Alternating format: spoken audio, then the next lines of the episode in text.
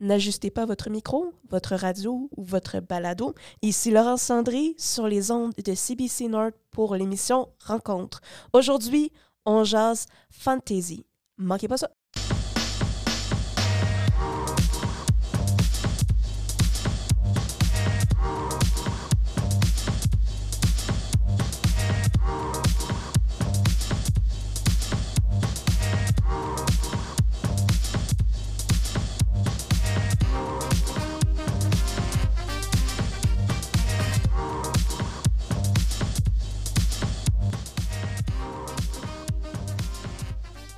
Bonsoir, tout le monde. Ça me fait plaisir de vous jaser ce soir, de vous retrouver. Et pour ce retour euh, dans cette nouvelle année scolaire, euh, je parle bien sûr de littérature, mais on va commencer à parler de genre littéraire et je vais vous jaser de mon amour, mon plus grand amour littéraire, donc la fantaisie. La fantaisie qui est euh, l'inspiration de toutes mes écritures, qui est euh, les céréales que je mange le matin. Alors, on va jaser de ses origines, de comment est-ce qu'il s'est manifesté au Canada et on va faire une petite réflexion sur comment la fantaisie pourrait s'articuler dans un contexte yukonnais. Donc, euh, on va commencer en force avec Luz Kellerez de Hardbard.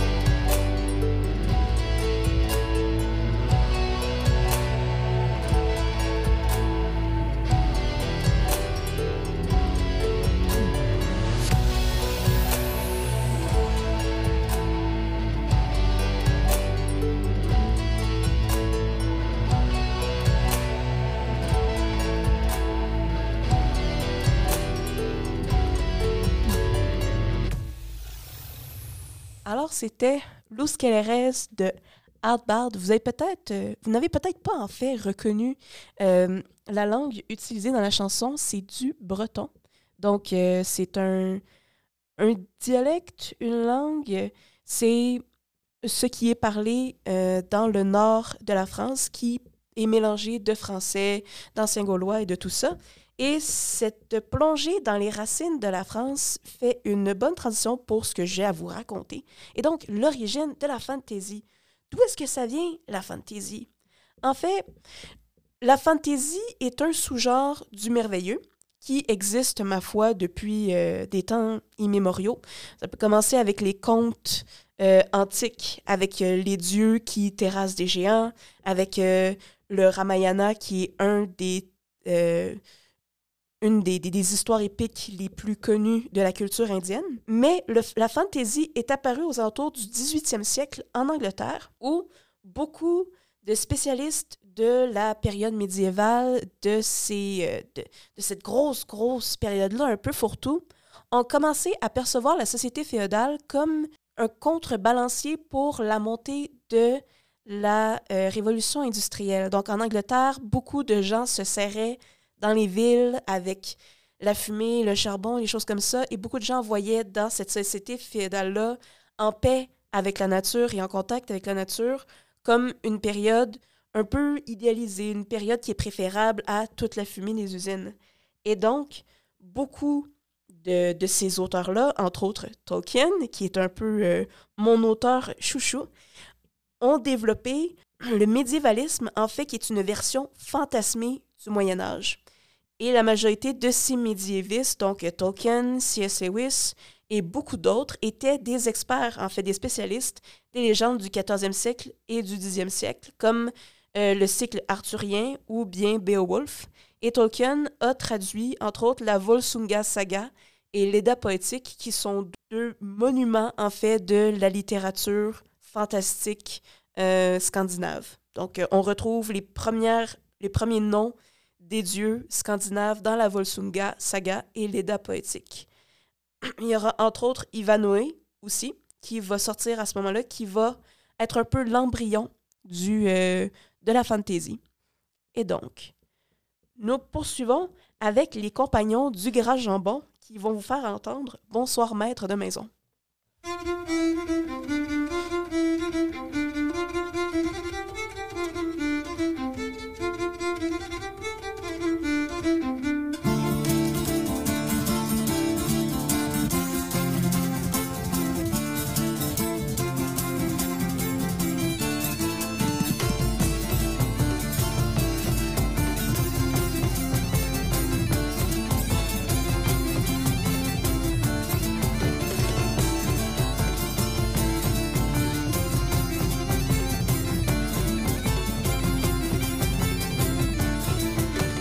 maître de maison. Bonsoir maître de maison. Et à toute la compagnie, l'antirlire, l'antila. Et à toute la compagnie, l'antirlire, l'antila. Je suis venu ici ce soir. Je suis venu ici ce soir. Pour demander votre fille, l'antirlire, l'antila. Pour demander votre fille, l'antirlire, l'antila. Monsieur là, quel voulez-vous? Monsieur là, quel voulez-vous? La grande ou bien la petite, l'antirlire, l'antila. La grande ou bien la petite, l'antirlire, l'antila. La petite, s'il vous plaît. La petite, s'il vous plaît. Car elle est la plus jolie, l'antirli, l'antila. Car elle est la plus jolie, l'antirli,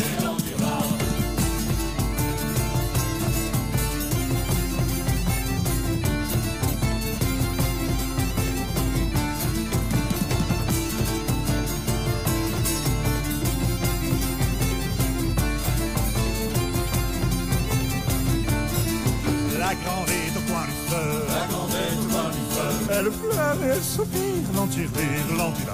Elle pleure et elle soupire, l'antila. Ma fille, pourquoi pleurez-vous? Ma fille, pourquoi pleurez-vous? Demain vous serez mariés, l'antirlire, l'antila.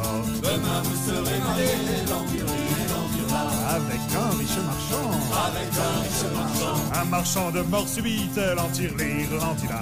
Un marchand de mort subite, l'antirli, l'antila. Irait vendre jusqu'à Bordeaux, Irait vendre jusqu'à Bordeaux. à cheval sur une barrique, l'antirli, l'antila. Chemin sur une barrique, l'antirli,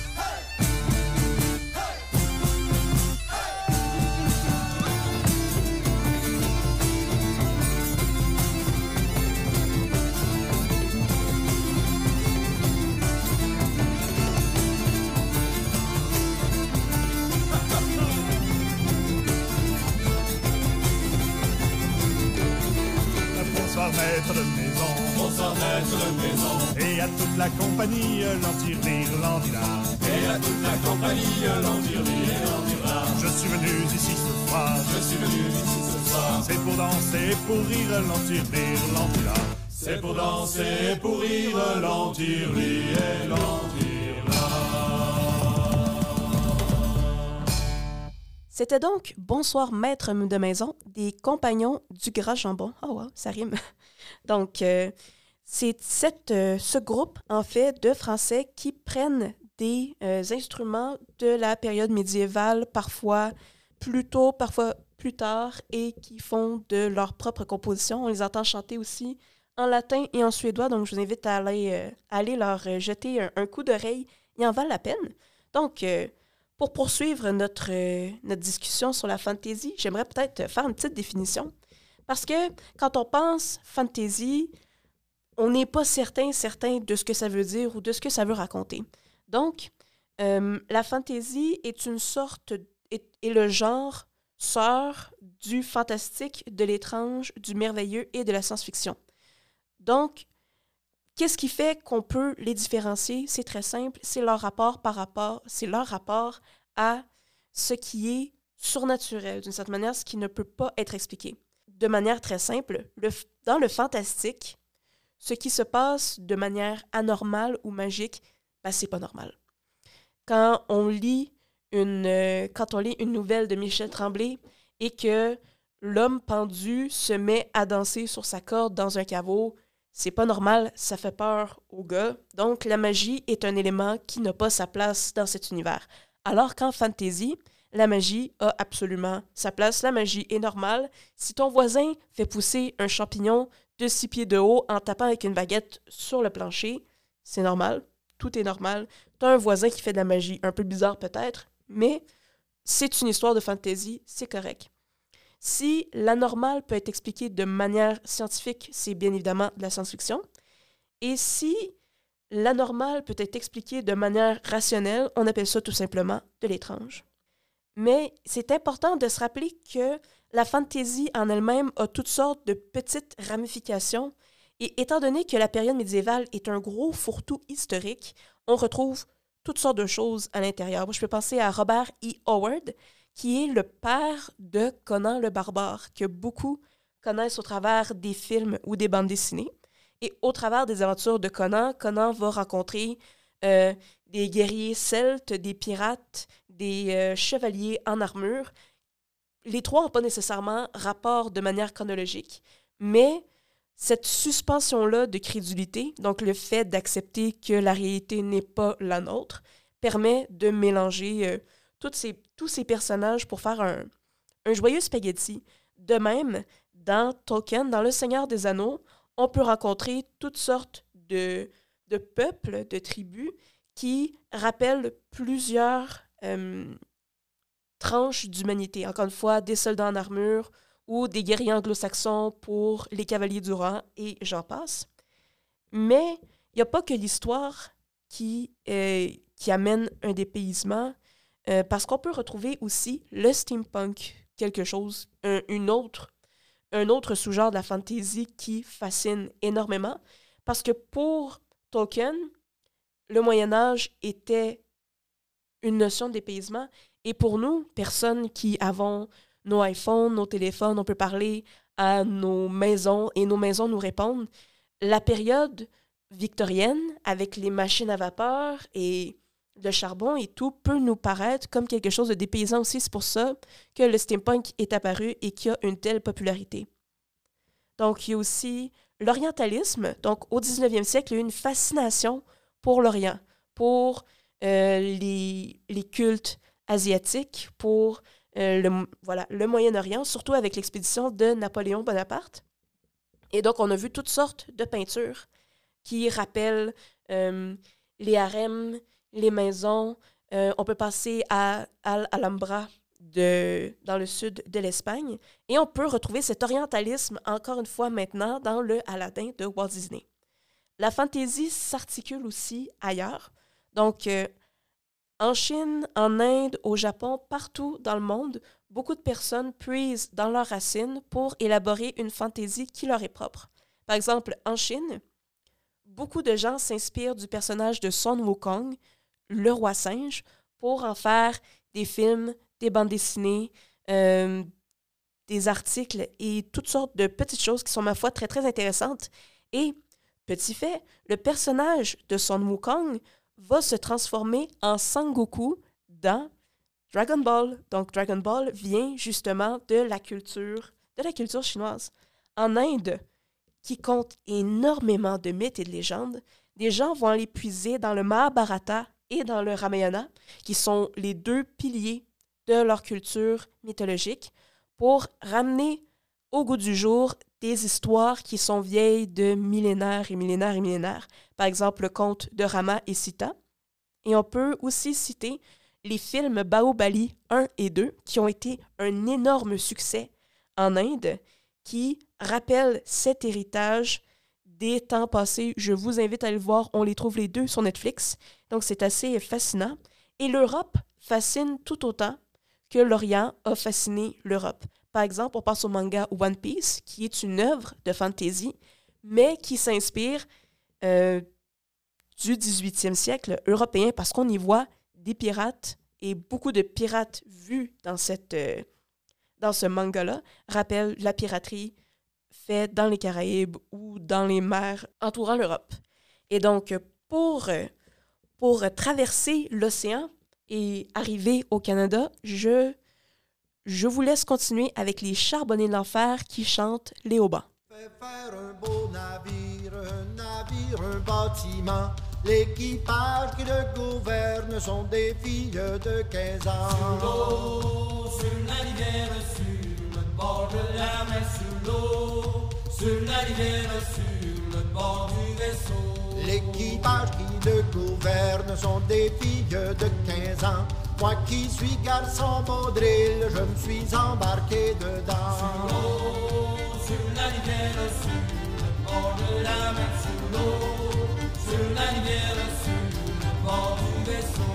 Moi qui suis garçon baudril, je me suis embarqué dedans. J'ai aperçu ma maîtresse qui dormait dans les haubans. Sur la rivière, sur le bord de la mer, sur l'eau. Sur la rivière, sur le bord du vaisseau. J'ai aperçu ma maîtresse qui dormait dans les haubans. J'ai reconnu son blanc corsage, son visage tout souriant. Sur la rivière, le bord de la mer, sur l'eau.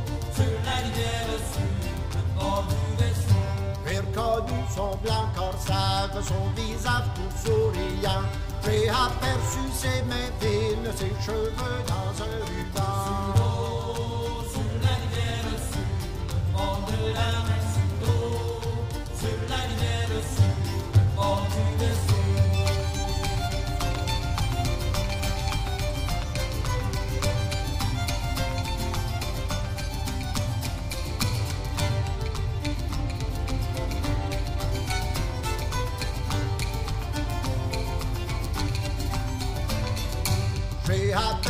Ses mains fines, ses cheveux dans un ruban.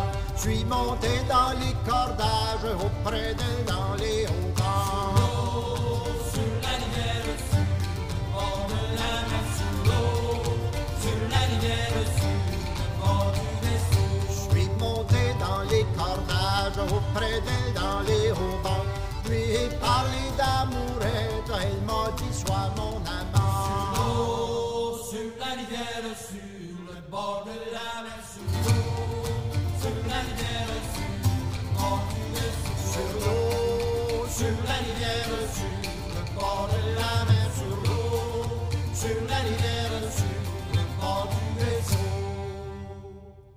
Merci à vous, messieurs, euh, les charbonniers. Donc, c'était les charbonniers de l'enfer qui chantaient pour nous haubans.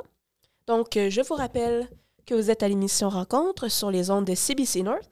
Je suis Laurence Landry, votre humble animatrice, et aujourd'hui, on discute fantasy. Donc, si on a passé le début de l'émission à discuter de ses origines et de comment ça s'est développé au fil du temps et dans différents, euh, dans différents pays, on va atterrir au Canada, ici, chez nous, donc pour discuter un peu de la notion de merveilleux, de fantastique, de fantasy, comment ça s'est développé un peu ici. Je tiens à mentionner que j'irai beaucoup du côté euh, du Québec, en fait, parce que c'est le, c'est, le domaine que je connais le mieux. Si vous avez d'autres idées, d'autres lieux à explorer, vous pouvez m'arrêter dans la rue et me dire Laurence, on peut parler de ça.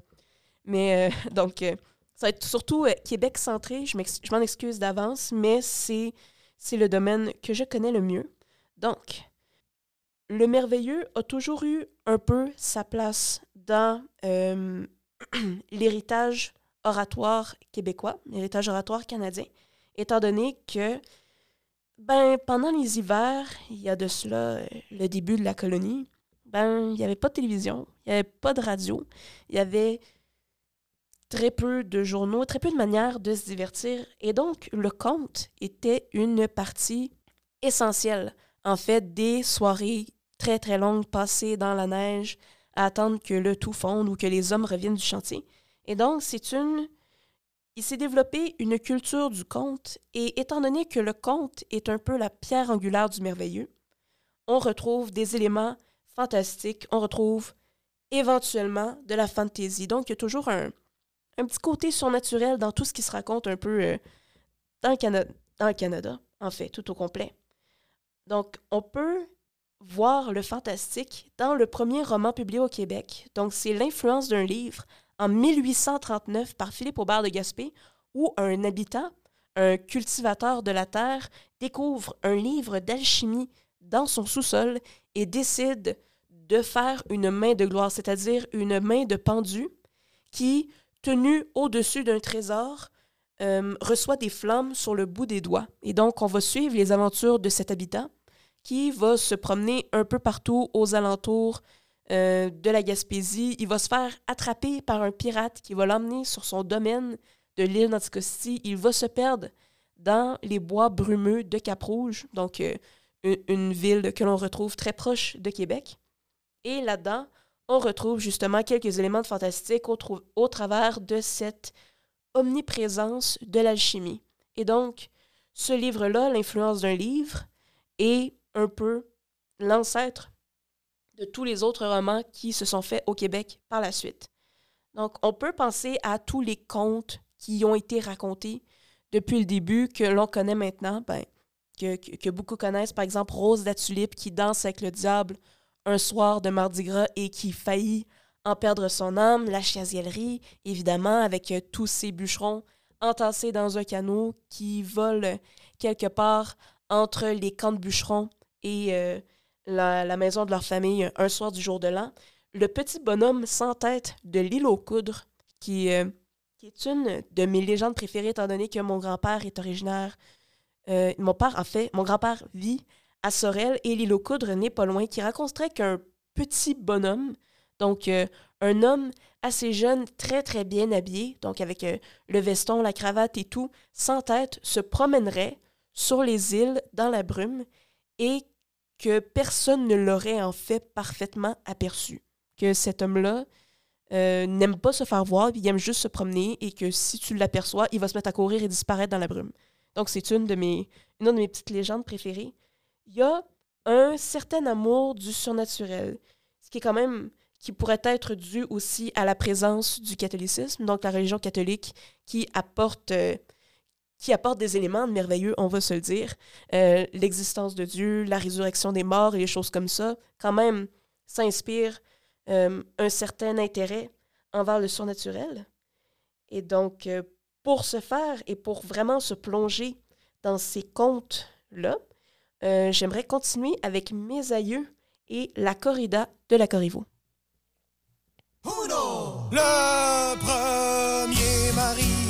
De la Corriveau était un bonhomme qui dormait sûrement un peu trop car une nuit de sommeil trop agitée, il s'est étouffé à mort avec son oreiller.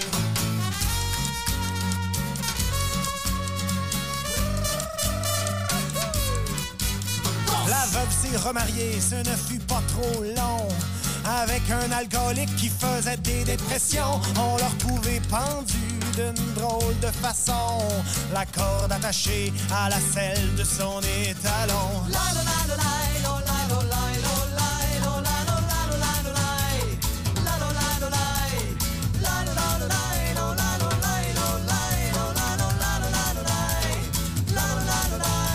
Jamais 203, comme le dit le dicton. Sur un fondeur de cuillère, elle jeta son dévolume, mais le pauvre étant victime d'une distraction. Dans l'oreille s'est versé de l'étain fondu.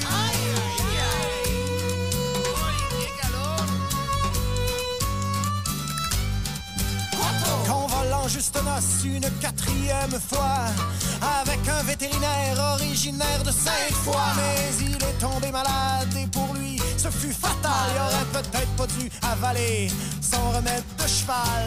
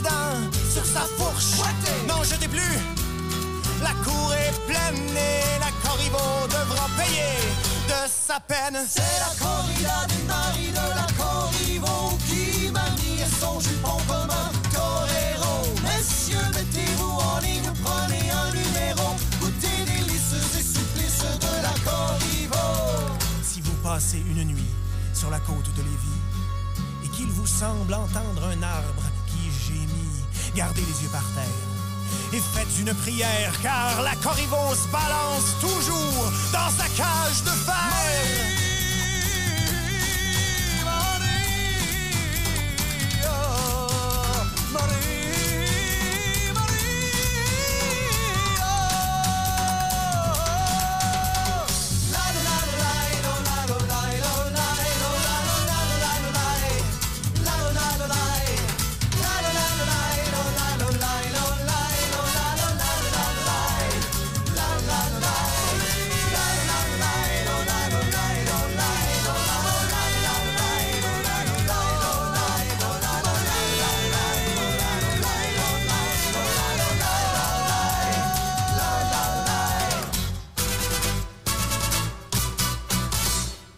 C'était donc mes aïeux avec euh, la corrida de la Corriveau.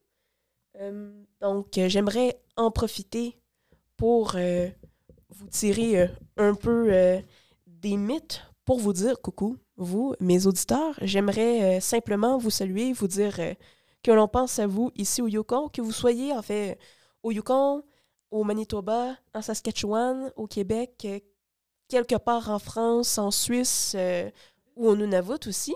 Euh, on vous dit coucou. On est content que vous soyez là. Moi, je suis contente que vous soyez là, que vous m'écoutiez. Euh, je vous entends pas répondre euh, dans, mes, euh, dans mes écouteurs, mais je suis convaincue que mes mots rentrent dans votre tête et que vous me répondez un peu d'une certaine manière. Et c'est ça que j'aime justement en faisant de la radio. C'est que je vous jase et je peux jaser à des centaines de milliers de personnes. Ben, pas des centaines de milliers, mais beaucoup de gens au travers de la francophonie. Et euh, c'est un vrai plaisir vraiment de vous rencontrer, de vous parler de ce que j'aime et parfois même de d'amener des choses que vous aimez et euh, les mettre dans mon travail. Donc, euh, c'est une des raisons pour lesquelles j'apprécie de, de- travailler ici en rencontre. Donc, coucou tout le monde. Ça me fait plaisir. ça me fait plaisir de vous jaser. Donc, on continue justement le jasage avec, bien entendu, la légende de la Corriveau, qui est une légende classique de la culture québécoise d'une euh, d'une femme, justement, qui aurait tué plusieurs hommes ou un, ça, tout, dépend de la légende, et qui, euh, enfermée dans une cage de fer sur la pointe Lévis, se balancerait tous les soirs d'Halloween. Et si on passe proche, il y a certaines personnes qui se sont faites euh, attraper par la Corriveau et qui auraient demandé un passage à l'île d'Orléans. Et ce passage-là, elle ne peut pas le faire seule, étant donné que le fleuve Saint-Laurent apparemment est un fleuve béni et que les démons, les sorcières, les personnes impures, entre parenthèses, ne peuvent pas le passer. Et donc, euh, faites juste attention. Comme les gars le disent, regardez pas trop aux alentours parce qu'il y a peut-être une sorcière qui va vous attraper. Mais bon, passons outre, mais ça, passons outre pour continuer avec les auteurs que l'on trouve ici.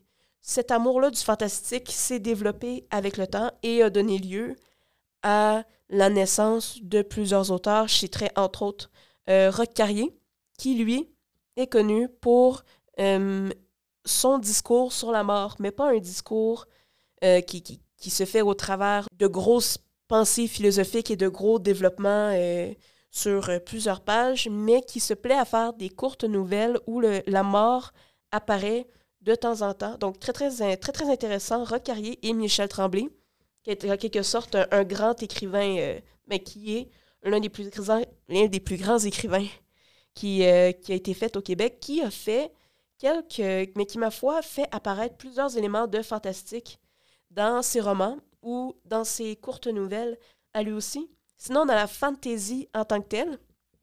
On a un peu celle que j'appelle la grand-mère de la littérature jeunesse au Québec, Suzanne Martel, qui est pas très très connue, que j'ai pas euh, vue souvent dans les cours ou dans les émissions littéraires. Donc Suzanne Martel qui a fait de la fantasy, qui a fait de la fiction historique et qui a fait justement euh, la trilogie des Montcorbier, qui est une trilogie de fantasy euh, qui a été publiée dans les années 90. Donc, la trilogie des Montcorbier, qui est à voir, qui est, ma foi, euh, l'une de mes trilogies préférées.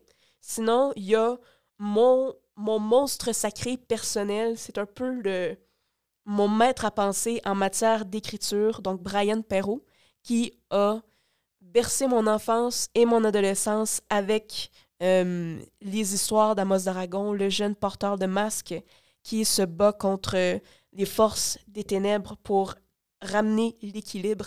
Ce que je trouve intéressant avec Brian Perrault, c'est qu'il ne cherche pas à faire le triomphe du bien d'une certaine manière, mais qu'il croit à un équilibre des forces entre le bien et le mal, entre la souffrance et l'apaisement, et que qu'on ne peut en fait trouver la paix qu'en atteignant un équilibre dans sa propre vie ou dans les missions ou dans les moments où on exécute des minotaures parce que le minotaure essaie de menacer des gens.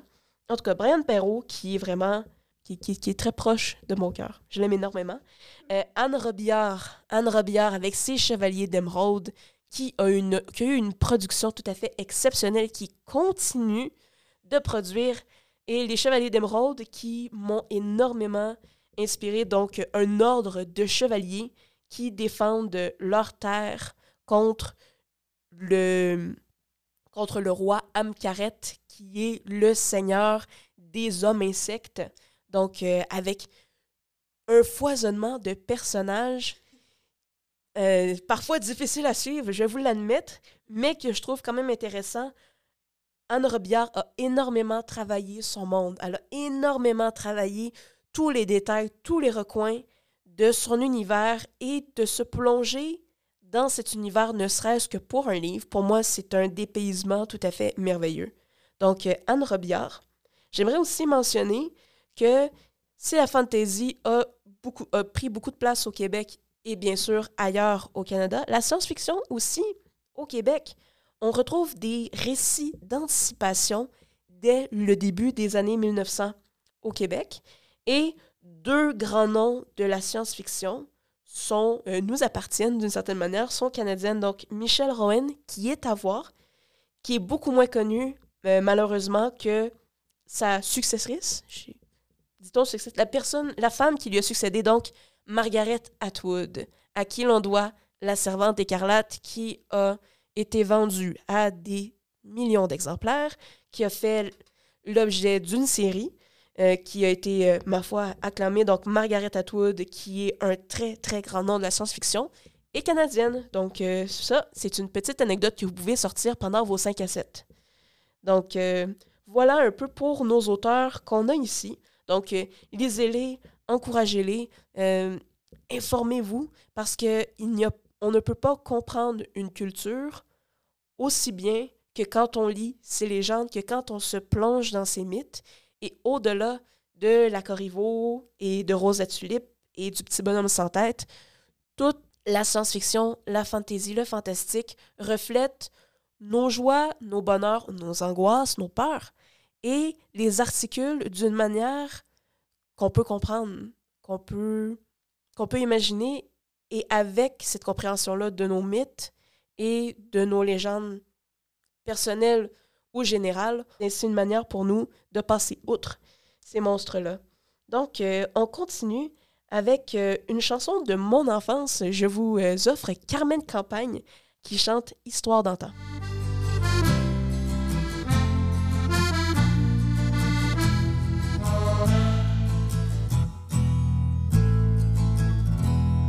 Sur une montagne dans un pays lointain une belle aux longs cheveux châtains. Puis un beau jour dans ce pays lointain, un troubadour, une guitare à la main, est arrivé en chantant ce refrain,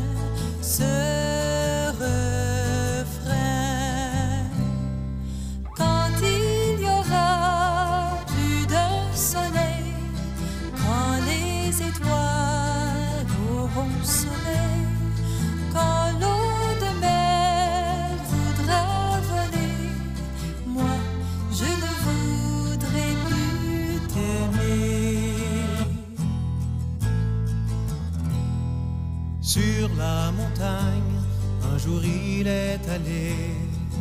Devinez donc ce qu'il a pu trouver. La belle châtaigne assise sur un rocher. Il a voulu tout de suite l'épouser. Et d'une voix douce, il se mit à chanter, à chanter. 有人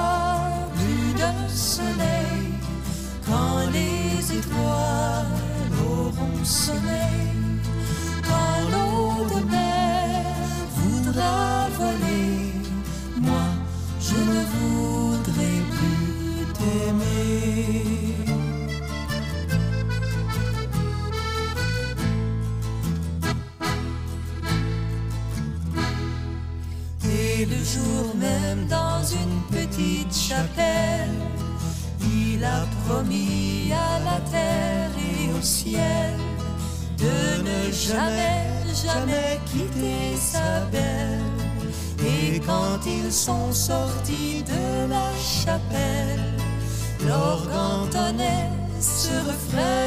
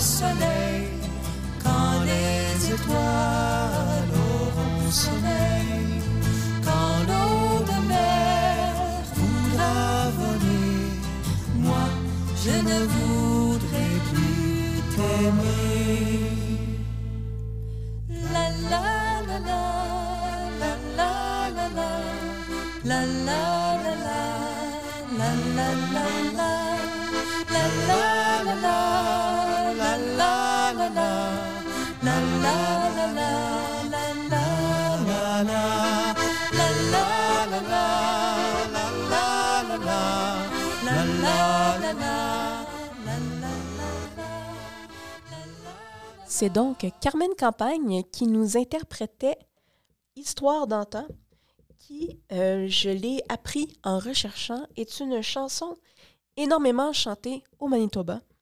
Personnellement, euh, je savais que Carmen Campagne était ontarienne. Et cette chanson-là faisait partie de son album J'ai tant dansé sur cet album-là qui est mon enfance, que mes parents faisaient tourner euh, beaucoup, beaucoup à la maison. Et donc, Histoire d'antan faisait partie de mes chansons préférées. Et c'est en recherchant cette chanson-là que je me suis rendu compte qu'on la doit à trois jeunes franco-manitobains. Donc, Gérald Jerry Paquin, Gérald Ziz Jean, donc c'était son surnom, donc Ziz, et Daniel Lavoie.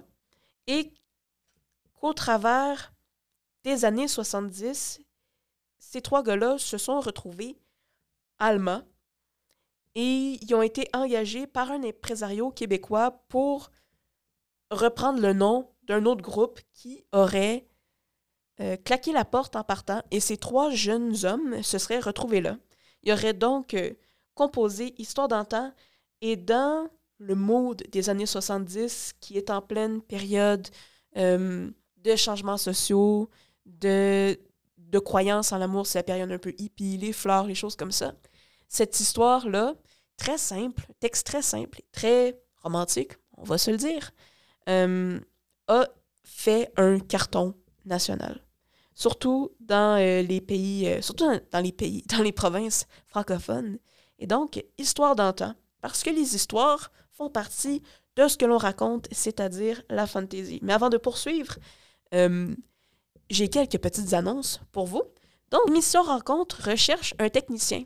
Donc, euh, si vous sentez euh, l'envie euh, de technicier pour nous, de pousser des boutons, de participer à la vie francophone de Whitehorse en, en technicien pour nous, ben, on mord pas. On est bien fin, puis on serait très, très heureux de vous accueillir.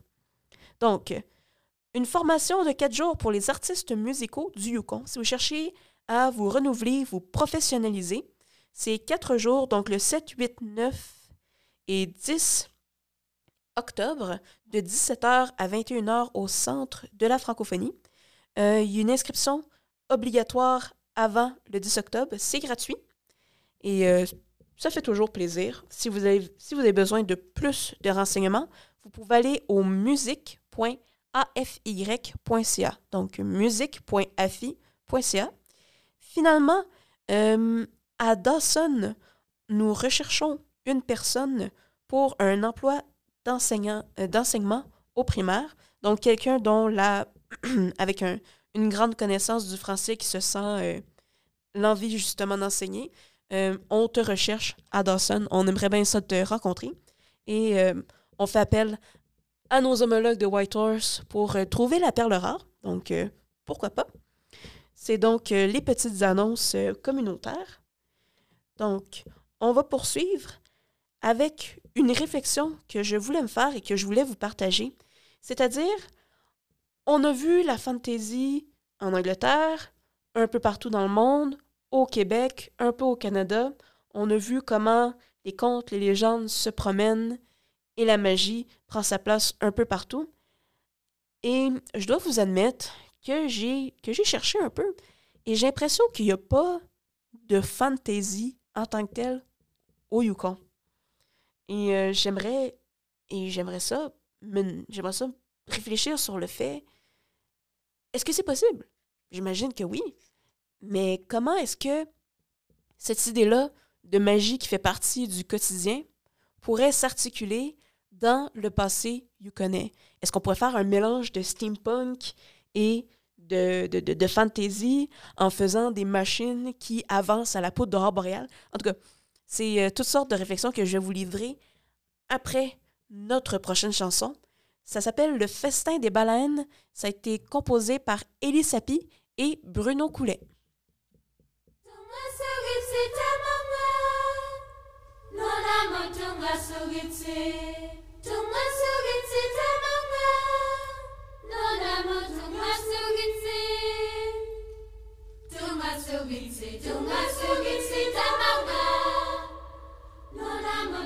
속일지 동화 속일지 도망가 동화 속일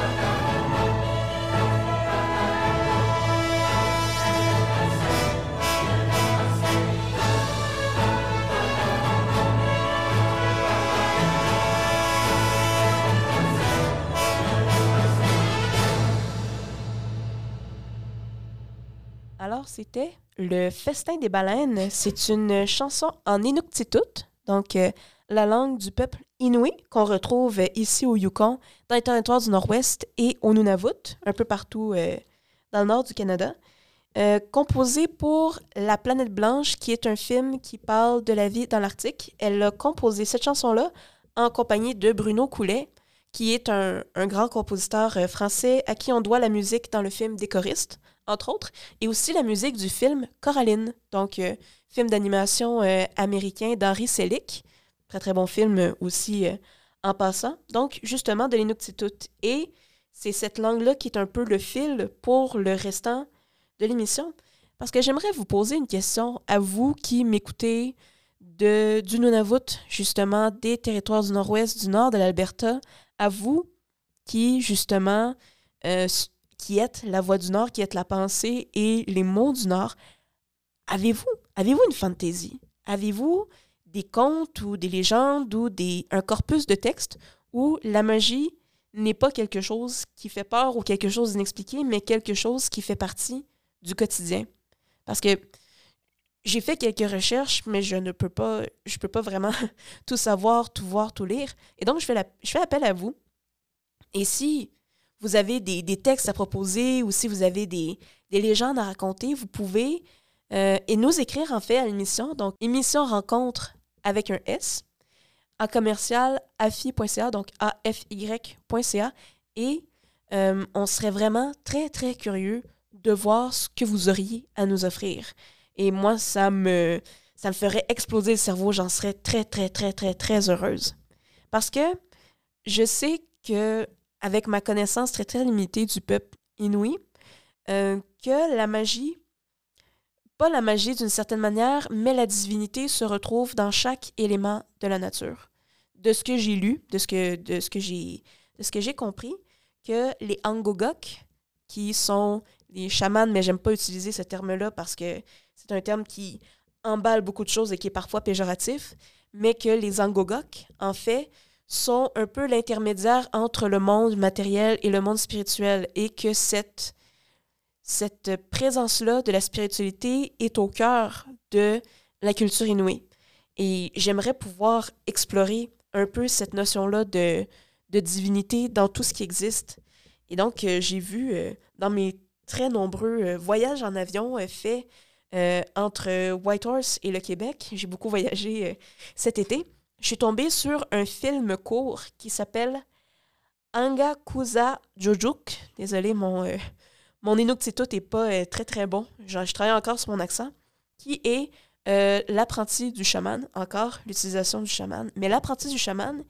Et c'est un film court sur une vieille Angogok qui euh, se doit de guérir un homme malade avec sa petite fille qui est euh, censée lui succéder. Et donc les deux se rendent à la demeure du, du chasseur qui est malade et on les voit qui rentrent dans un univers qui n'a rien de matériel, entre parenthèses. On voit des personnages du, euh, des, des, contes et de la tradition orale inouïe. Et moi, ça ça m'a fasciné, ça m'a absolument euh, renversé parce que c'est le genre de fantasy d'une certaine manière, que j'adore. La magie n'est plus quelque chose à craindre, mais c'est quelque chose qui nous aide d'une certaine manière. En tout cas, donc, euh, j'aimerais, j'aimerais savoir, j'aimerais que une fantasy yukonaise du Nord puisse s'élaborer. Donc, euh, je fais l'appel à vous. Je fais appel à vous en espérant de, de pouvoir être, euh, de pouvoir avoir du succès dans mes recherches. Et donc, on arrive très très bientôt à la fin de l'émission. Nous poursuivons avec Adeline de Soir de semaine.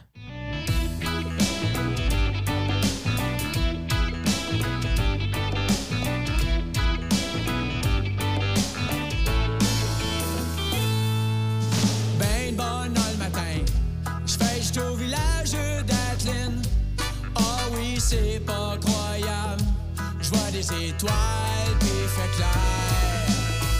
musique loin away, c'est magique le lac et miroir. Ah oui, c'est une belle journée. Un autre 24 heures sans coucher. J't'aime comme tu, naturel comme tu. Tu faut go reggae. Moi j'ai checké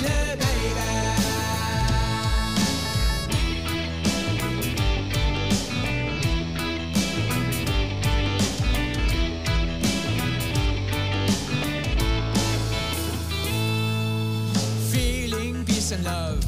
J'fais juste au village d'Adeline. J'me repose sur un beau banc.